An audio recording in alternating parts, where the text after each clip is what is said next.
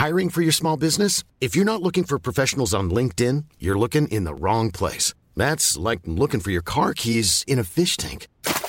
LinkedIn helps you hire professionals you can't find anywhere else, even those who aren't actively searching for a new job but might be open to the perfect role. In a given month, over 70% of LinkedIn users don't even visit other leading job sites. So start looking in the right place. With LinkedIn, you can hire professionals like a professional. Post your free job on linkedin.com slash people today.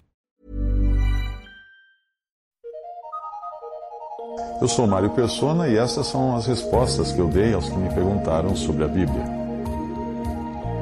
Você perguntou se deveria se manifestar ou participar de manifestações contra o governo. Bem, eu entendo que o cristão não deva promover manifestações contra o governo e nem apoiá-las ou participar delas ou divulgá-las como se fosse algo de bom. E quando eu falo cristão, eu estou me referindo àquele que foi salvo pela fé em Cristo e que agora é membro do corpo de Cristo, que é a igreja, o conjunto de todos os salvos na atual dispensação da graça. Portanto, a menos que você tenha nascido de novo, não irá entender o que eu vou dizer. Porque o homem natural não compreende as coisas do Espírito de Deus, porque lhe parecem loucura. E não pode entendê-las, porque elas se discernem espiritualmente. 1 Coríntios 2,14.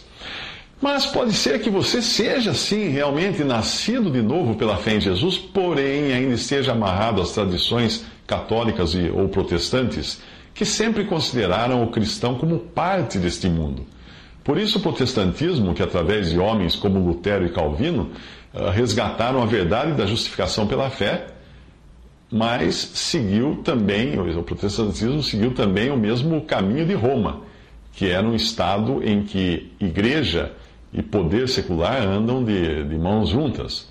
Eh, por isso, durante séculos, muitos países tiveram uma religião oficial, seja ela católica ou protestante, e alguns era proibido congregar a não ser com autorização da Igreja Nacional, como era a Igreja Católica, no caso dos países de influência católica, a Igreja, a igreja da Inglaterra, na Inglaterra, a Igreja da Escócia, na Escócia, a Igreja Reformada da Suíça, na Suíça, a Igreja da Suécia, na Suécia, etc. Dentro dessas correntes, a ideia também é de que o cristão está aqui para conquistar o mundo para Cristo e não para chamar para fora, chamar para Cristo as pessoas do mundo, para fora do mundo. Intervir em política e participar de manifestações podia até estar muito adequado para os israelitas, e é o que nós encontramos no Antigo Testamento e até nos Evangelhos, os quais certamente participavam das decisões de sua nação, que era Israel, interferiam na vida privada de seus governantes, pois eles tinham responsabilidade de dar exemplo para todos os judeus, e até eram incentivados por Deus a pegarem armas para defenderem a terra que Deus lhes deu como herança neste mundo e desejarem a morte o sangue dos inimigos do povo de Deus. Por exemplo, veja os versículos abaixo e eles são muito semelhantes até ao que hoje tentam fazer os, os islâmicos. Uh, em Samuel, no Salmo 33, 12. Bem-aventurada é a nação cujo Deus é o Senhor. Está falando aí de Israel, não está falando de Brasil, ou de Estados Unidos, de qualquer outra. Bem-aventurada a nação cujo Deus é o Senhor. E o povo ao qual escolheu para sua herança. Mais uma vez está se referindo a Israel e ao povo israelita. Não a qualquer povo, como brasileiro, argentino, espanhol, nada disso. Lucas 3, 19 a 20. Sendo, porém, o tetrarca Herodes repreendido por ele, por João Batista, por causa da, de Herodias, mulher de seu irmão, seu irmão Filipe, e por todas as maldades que, que Herodes tinha feito, acrescentou a todas as outras, a, a todas as outras ainda esta, de encerrar João, João Batista, num cárcere. João estava certo de cobrar os seus governantes uh, uma postura em conformidade com a lei do Antigo Testamento, que fora dada aos judeus, mas não aos gentios.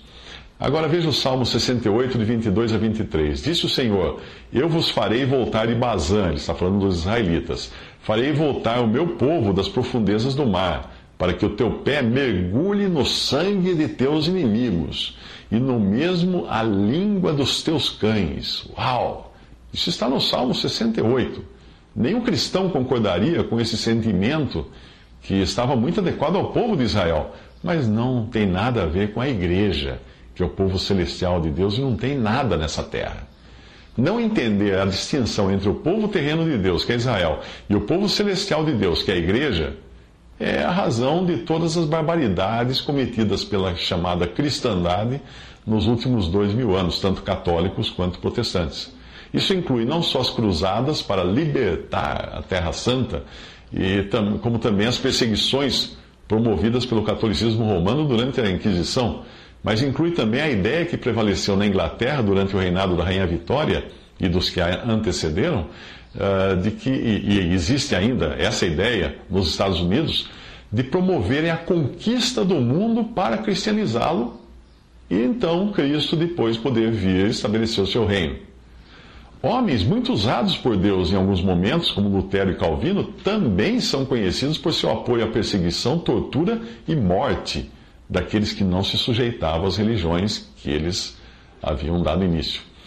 Depois do 11 de setembro, George Bush, que confessa ser cristão batista, usou cinco vezes a palavra cruzada nos seus discursos referentes à guerra contra o terrorismo islâmico. É muito provável que ele seja adepto da teologia do domínio, que prega o domínio do mundo pelos cristãos. A falsa ideia de que a igreja seja a continuação de Israel e herdeira das promessas uh, feitas no Antigo Testamento a Israel leva todas essas aberrações e barbáries. E sem eu apresentar a você esta, esse prefácio, né, vamos chamar assim, fica difícil você compreender o que eu entendo ser o modelo bíblico para o cristão. A igreja é o povo celestial de Deus. As suas promessas são celestiais. E por isso mesmo o cristão não tem aqui cidade permanente. Se assim é, por que o cristão se envolveria em manifestações contra o governo do país onde vive? Estaria ele interessado em reformar este mundo que está reservado para o juízo, para fazer dele um lugar melhor? Ah, Afinal, mesmo tendo nascido nesse mundo, ele deveria se conscientizar de que não é do mundo e que a sua cidadania é celestial. Filipenses 3,20 diz que a nossa pátria, ou nossa cidadania, está nos céus, de onde também aguardamos o Salvador, o Senhor Jesus Cristo. Em Hebreus 13,14 diz que, na verdade, não temos aqui cidade permanente, mas buscamos a que há de vir. E João 15, versículo 19 diz que se vós fosseis do mundo, o mundo amaria o que era seu, mas porque não sois do mundo, antes eu vos escolhi do mundo, por isso é que o mundo vos odeia. Por mais corruptas que sejam as autoridades, por mais perniciosas que sejam as leis, Deus está no controle de tudo. Este mundo jaz no maligno e vai continuar assim até Jesus voltar para buscar sua igreja e depois estabelecer o seu reino. Mas será ele quem irá estabelecer o seu reino, e não o cristão não cabe ao cristão hoje querer arrancar o joio do meio do trigo. Portanto, até mesmo a malignidade que nós encontramos nos governantes, nas leis, tem a permissão temporária de Deus para prevalecer. Porque nada escapa aos seus propósitos. Ele quer, inclusive, que os próprios governantes malignos se convertam. Não é coincidência que este seu desejo uh, de interferir na política, de fazer manifestações, uh, esteja tão errado quando você compara que o, o desejo de Deus vem logo depois da passagem que fala para, orar, para orarmos pelas autoridades. O desejo de Deus para que as autoridades se convertam. Ele diz assim, 1 Timóteo 2, de 1 a 4: Admoesto-te, pois, antes de tudo que se façam deprecações, orações, intercessões e ações de graças por todos os homens pelos reis e por todos os que estão em eminência, porque isto é bom e agradável diante de Deus, nosso Salvador, que quer que todos os homens se salvem e venham ao conhecimento da verdade. A questão é que Deus usa governos injustos e leis ímpias como forma de castigo dos ímpios e também para aprendizado dos que pertencem a Deus. Deus permite isso para que a medida de injustiça do povo fique cheia, atinja o seu nível máximo e Deus não seja considerado injusto quando castigar os ímpios. Nós vemos este princípio ser aplicado em algumas passagens do Antigo Testamento. Mesmo que ali elas estivessem sendo aplicadas diretamente a Israel, o princípio ainda é válido, porque é a maneira de Deus agir para com as nações. Veja Gênesis 15, 16. E a quarta geração tornará para cá, ele está dizendo aos israelitas, porque a medida da injustiça dos amorreus não está ainda cheia Deuteronômio 9, 4. Quando, pois, o Senhor teu Deus os lançar fora de ti, não fales no teu coração dizendo, por causa da minha justiça é que o Senhor me trouxe esta terra para possuir, porque é pela impiedade dessas outras nações é que o Senhor as lança fora de diante de ti. Percebe? Até mesmo o ímpio Pilatos teve de ouvir da boca de Jesus que o seu cargo de governante só existia porque Deus assim queria e para que os propósitos de Deus se realizassem. É claro que, mesmo assim, Pilatos seria responsabilizado por seus atos iníquos e em sua culpa por entregar e por sua culpa por entregar Jesus à morte. João 19, de 10 a 11, diz que Pilatos o advertiu, advertiu a Jesus: Não me respondes? Não sabes que tenho autoridade para te soltar e autoridade para te crucificar? Jesus respondeu: Nenhuma autoridade teria sobre mim se de cima não te fosse dada.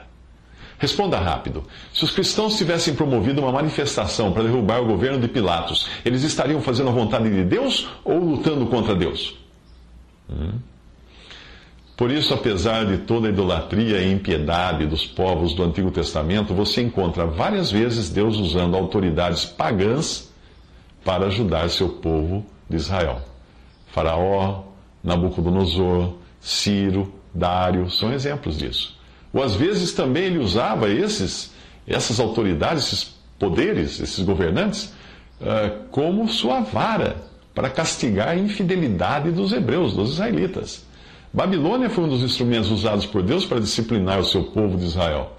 Eles foram levados cativos para a Babilônia, e como Deus queria que eles reagissem a isso quando estivessem na Babilônia? Que levantassem um motim contra o rei de Babilônia, que promovessem um quebra-quebra, fizessem passeatas, pegassem armas, ou talvez deveriam adotar uma postura de não resistência, como Gandhi pregava, eh, deitando-se nas estradas para interromper o tráfego, mas fazendo greves, recusando-se a trabalhar para emperrar todo o sistema do inimigo. Será que era isso que Deus queria dos israelitas exilados em Babilônia?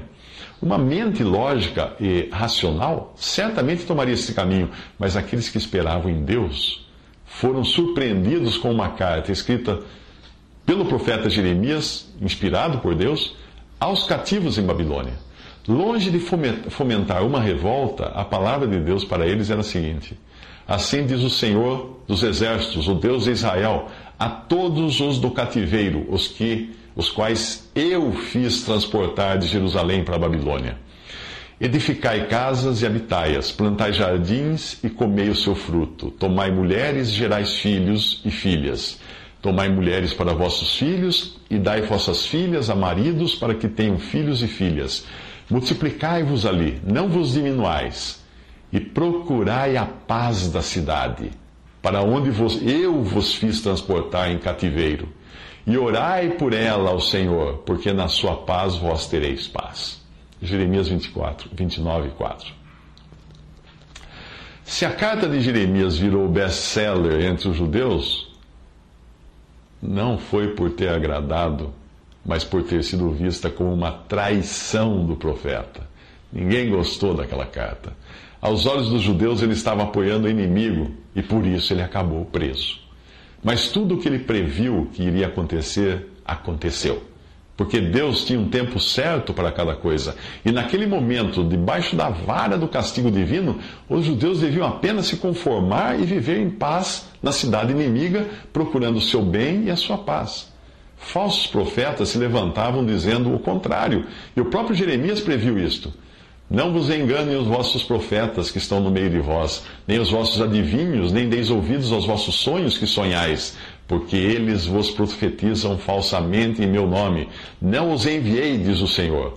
Porque assim diz o Senhor: certamente que passados setenta anos em Babilônia, vos visitarei e cumprirei sobre vós a minha boa palavra, tornando a trazer-vos a este lugar.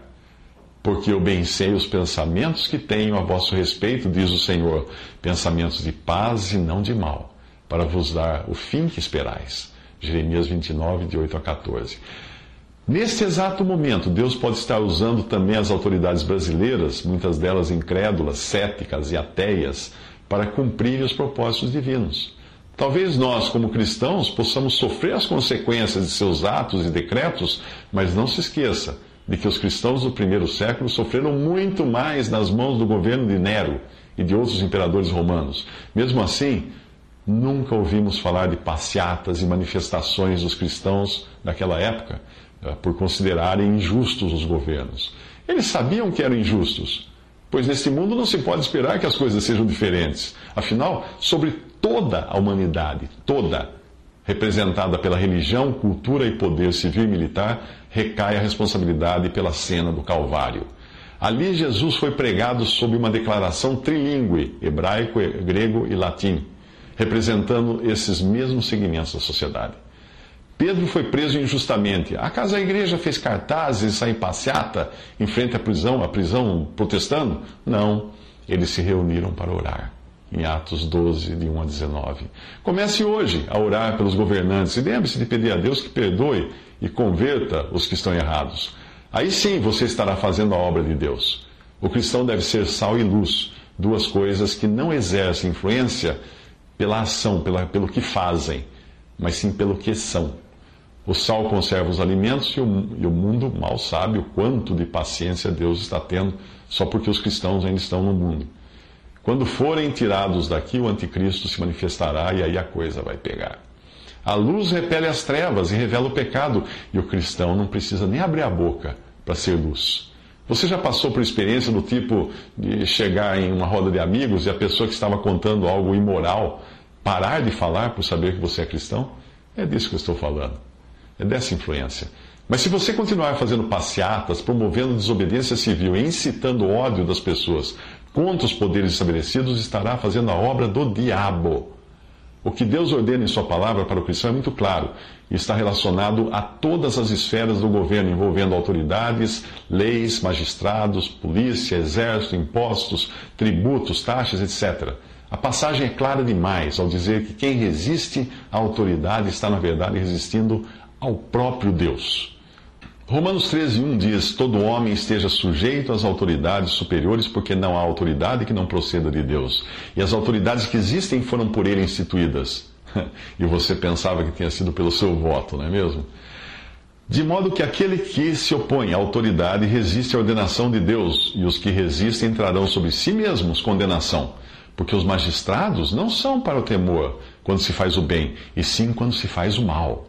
Queres tu não temer a autoridade? Faz o bem e terás louvor dela, visto que a autoridade é ministro de Deus, para o teu bem.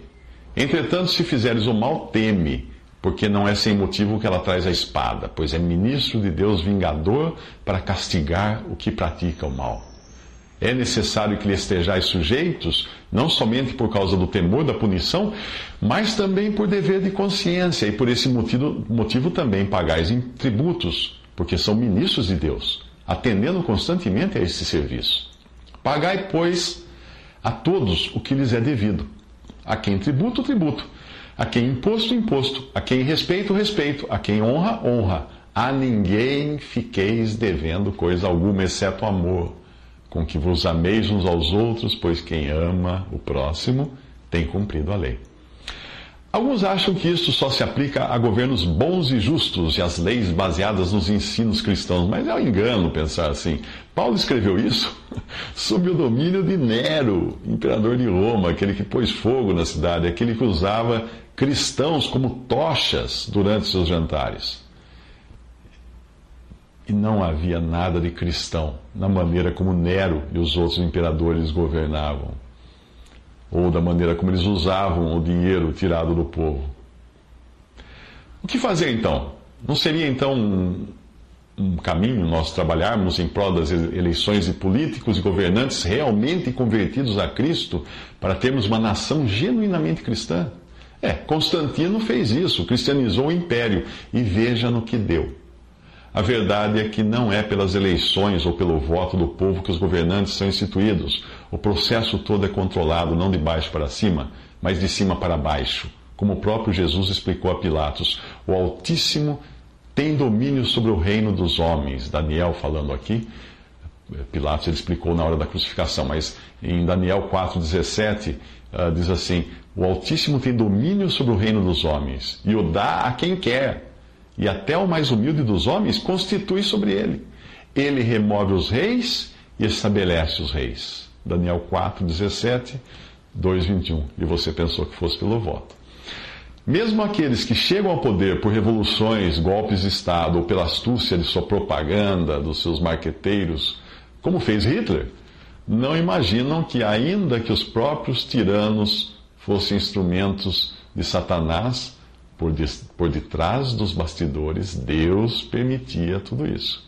Se o candidato em quem você votou perdeu a eleição, e se você tem consciência de que é Deus quem remove os reis estabelece os reis, eu pergunto: você votou contra ou a favor da vontade de Deus? O fariseu Gamaliel era muito mais sábio do que muitos cristãos de hoje, pois ele entendeu que não há como remar contra os desígnios de Deus. Quando os líderes judeus queriam matar os discípulos que foram presos por pregar o evangelho, ele fez uma parte com o seguinte argumento: E agora digo-vos, dai de mão a esses homens, deixai-os. Porque se este conselho, esta obra é de homens, se desfará. Mas se é de Deus, não podereis desfazê-la para que não aconteça seres também achados combatendo contra Deus. Atos 5, 38 a 39. O apóstolo Pedro mostra que falar mal das autoridades é uma característica de carnalidade. Eh, depois de comentar sobre os habitantes de Sodoma, ele acrescenta: seguindo a carne, andam em imundas paixões e menosprezam qualquer governo, atrevidos, arrogantes e não temem difamar as autoridades superiores. 2 Pedro 2,10. Certamente você, como cristão, não quer andar nas mesmas práticas dos habitantes de Sodoma, não é mesmo? Ao escrever a Tito, o apóstolo Paulo mostra que esse tipo de proceder, difamar autoridades e resistir a elas, estava bem de acordo com o velho homem, com nossa natureza carnal, antes de termos sido salvos. Ele lembra, lembra-lhes, ele dizendo a Tito, lembra-lhes que se sujeitem aos que governam as autoridades, sejam obedientes, estejam prontos para toda boa obra, não difamem a ninguém, nem sejam altercadores, mas cordatos, dando prova de toda cortesia para com todos os homens. Pois nós também, outrora, éramos nécios ou tolos, desobedientes, desgarrados, escravos de toda sorte de paixões e prazeres, vivendo em malícia e inveja, odiosos e odiando-nos uns aos outros. Isso está em Tito 3, de 1 a 3. Como se não bastassem todas estas exortações dadas por Deus em Sua palavra, Pedro parece adivinhar que muitos ainda iriam querer aplicar o pensamento lógico e carnal nessas questões. Por isso, o Espírito, por intermédio do apóstolo Pedro, acrescenta: sujeitai-vos a toda instituição humana por causa do Senhor. Quer seja ao rei como soberano, quer as autoridades como enviadas por ele, tanto para castigo dos malfeitores como para louvor dos que praticam o bem. Porque assim é a vontade de Deus, que pela prática do bem façais emudecer a ignorância dos insensatos. Como livres que sois, não usando todavia da liberdade por pretexto da malícia, mas vivendo como servos de Deus. Tratai todos com honra, amai os irmãos, temei a Deus, honrai o rei. 1 Pedro 2, de 13 a 17. O segredo está aí. O cristão não se sujeita ao governo pelo que o governo é, mas por causa daquele que está acima do governo, o Senhor.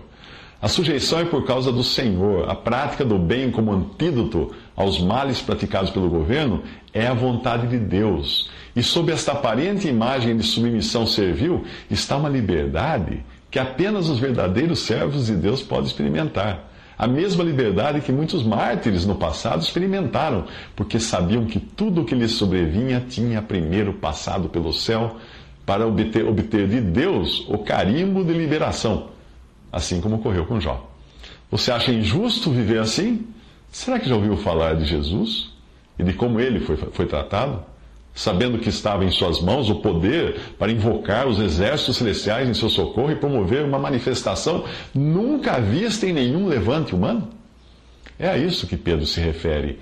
E não a sofrer por causa da oposição às autoridades humanas a dor dos cacetetes, spray de pimenta ou tiros de balas de borracha. Não. Porque isto é grato que alguém suporte tristezas sofrendo injustamente por motivo de sua consciência para com Deus.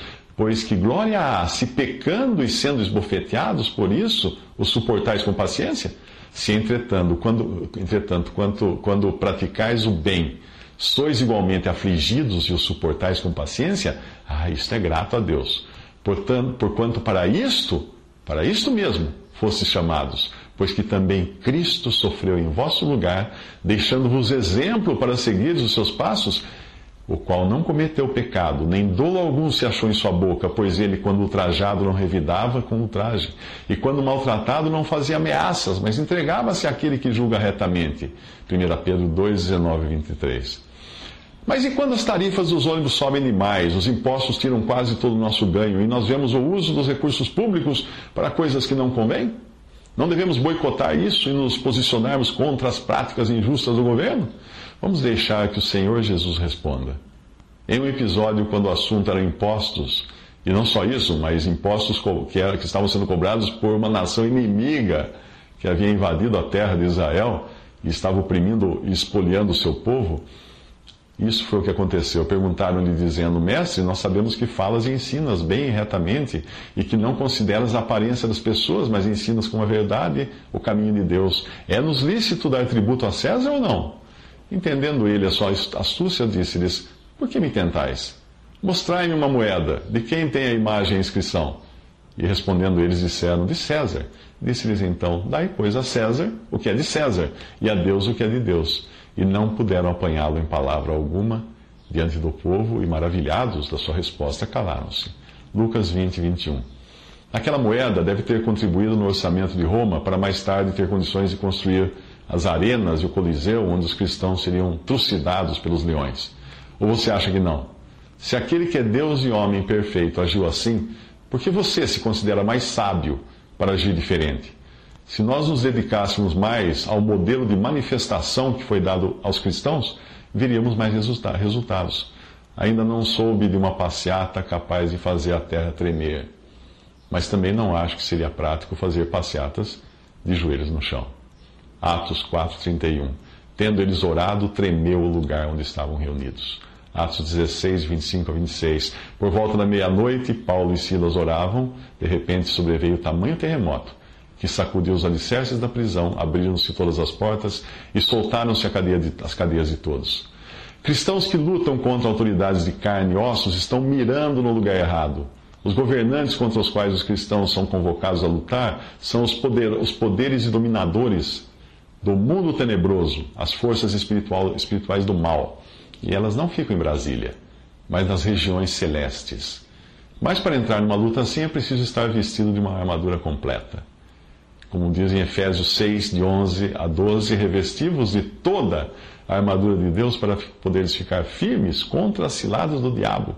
Porque a nossa luta não é contra sangue e carne, e sim contra os principados e potestades, contra os dominadores deste mundo tenebroso, contra as forças espirituais do mal nas regiões celestes com toda oração e súplica, orando em todo tempo no Espírito e para isto vigiando com toda perseverança e súplica por todos os santos.